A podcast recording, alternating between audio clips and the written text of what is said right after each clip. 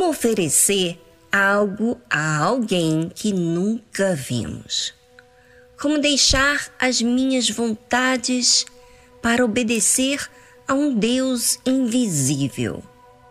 Você já deve ter ouvido testemunho de pessoas que desfizeram de algo que iria depender no futuro para simplesmente apresentar a Deus, para assim colocar a sua confiança em Deus. Como é capaz alguém fazer isso? Como ficará o futuro dela? Se ela deu o que vai precisar? É. A fé, como já falamos outras vezes, é um firme fundamento das coisas que se esperam e a prova das coisas que não se veem. Muitas pessoas indagam dentro de si e dizem: como teve coragem de fazer isso? É, a fé é desafiadora. Desafia a si mesmo em prol de algo muito maior para agradar a Deus.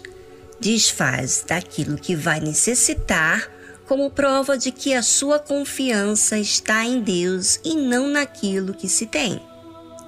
Por isso que a Bíblia fala: pela fé, Abel ofereceu a Deus maior sacrifício do que Caim, pela qual alcançou testemunho de que era justo, dando Deus testemunho dos seus dons, e por ela, depois de morto, ainda fala.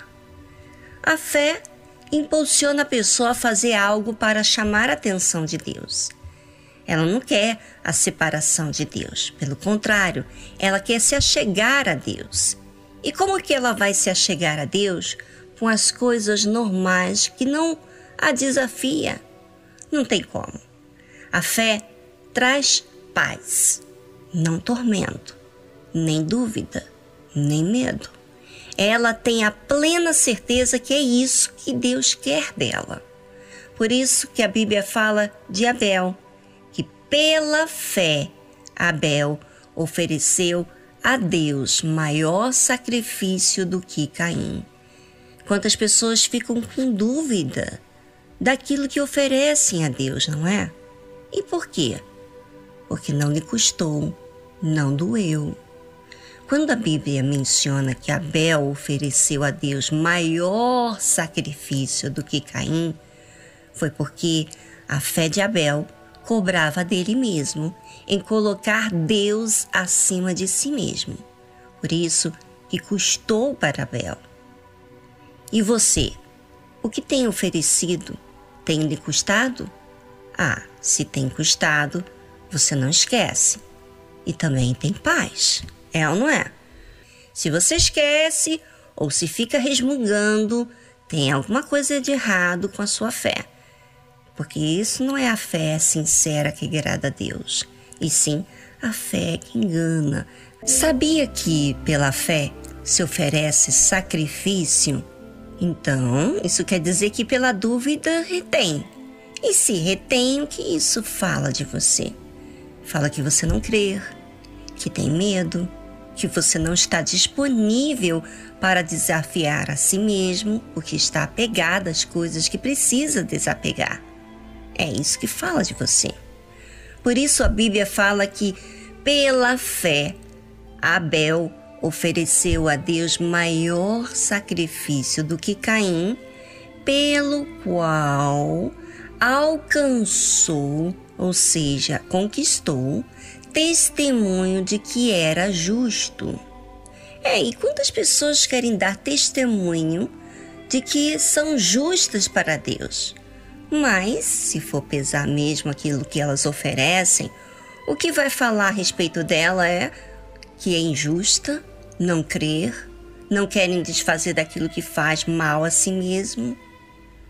Aquilo que eu tenho oferecido a Deus vai dar testemunho a meu favor ou não. Se o que eu ofereço alcança testemunho que estou agindo de forma justa, é porque então eu contrariei a minha própria injustiça. Quando eu contrario a minha própria injustiça, então Eu quero o que é certo, o que é justo. É isso que faz eu dar testemunho a Deus. Você sabia que a sua conduta dá testemunho para Deus? Sabia? Abel deu testemunho dos seus dons e por ela, depois de morto, ainda fala. Imagine você morrer e a sua conduta ainda falar forte com aqueles que conviveram contigo. Pois é, a oferta fala, clama e clama por justiça. Então, qual tem sido o seu testemunho para Deus?